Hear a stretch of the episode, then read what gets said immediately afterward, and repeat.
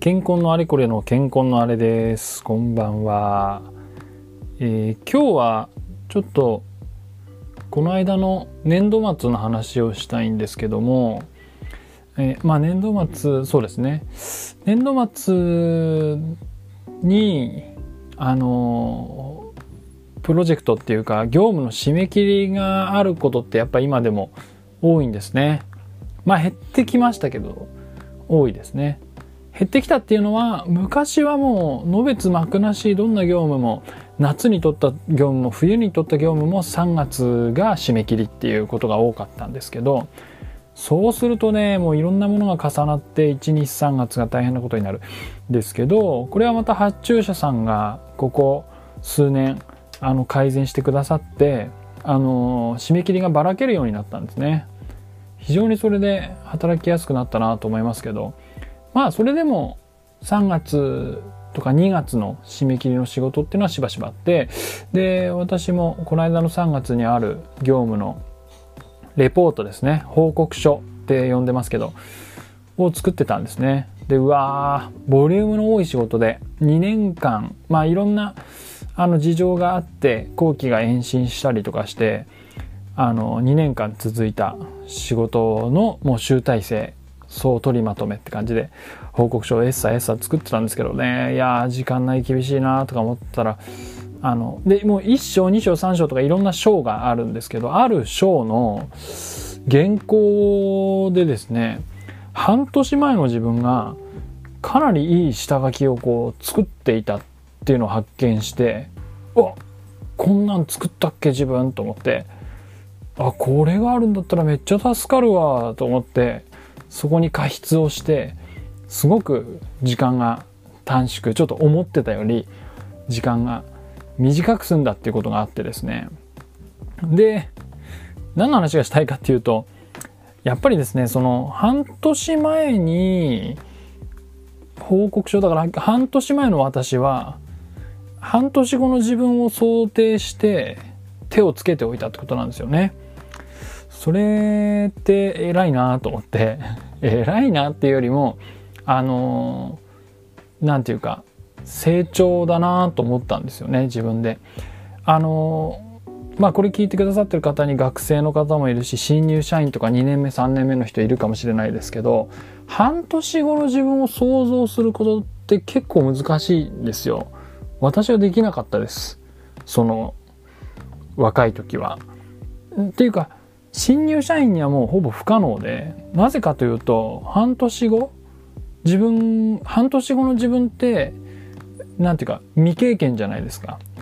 ですけど私今14年目かなで半年後に近い状況を何度も繰り返してるんですよね。要は1年間のサイクルを14回繰り返してる。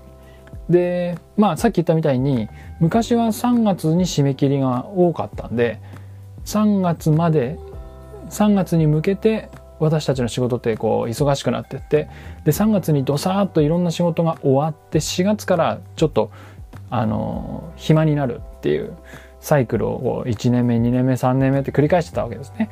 で今その締め切りがばらけてはいるんですけれどもでもあの何て言うか経験としては非常に活かせる部分があって、えー、締め切りに向けてこういう作業が発生する今これやっとくといい。しかもその1章2章3章とかって手をつけられない章もあるんですよね。発注者さんと協議が終わってないから方向が決まってないものもあるんですけど業務によってはで私がやってたみたいに2年間とかその長い業務だともう片付いてる章もあるんですよ。そういうものに対してですねあの半年前は半年前でいろいろやることがあったはずだと思うんですけど先読みしてこう下書きを多分隙間の時間に作ったんでしょうね。全く覚えてないんですけどよくやったなと思ってね助かったなと思って。あのー、ぜひですね、まあ、健康に限らずですけどいろんな仕事をする上で1年とか半年先まで読めるとあのー、すごく仕事やりやすくなるしあのー、いろんな効率が上がると思うのであの何て言うかな今週来週今月とかって考えていってどんどんどんどん先を見通せるようになっていってもちろん正確にはできないですよ。あの2ヶ月後3ヶ月後の状況とかを正確には読めないっていうかね遠くなればなるほど精度は下がるんだけどでもだからといって分かりっこないっていうふうにあのほったらかさずになんだろうその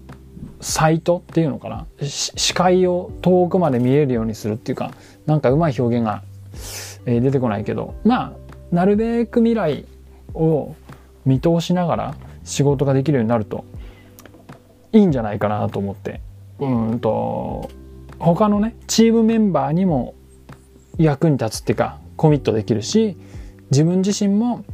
自分過去の自分に助けられるっていうことになるので是非ですねあのイメージを持ってあのでうんと経験の浅い皆さんはなるべく想像をしてみる。ようにするっていうかね。あるいはそうか振り返るでもいいのかな。半年前の自分何考えてたっけなって振り返るのもいいのかもしれないですけど、あの、とにかくですね、自分の作業の見通しとスケジュールっていうものをよく意識しながら仕事をすると成長も早くなるんじゃないかななんていうことを思いました。というちょっと年度末の人体験のお話でした。ちょっと短いですけど、そんな感じで今日は、えー、最後まで聞いていただきありがとうございました。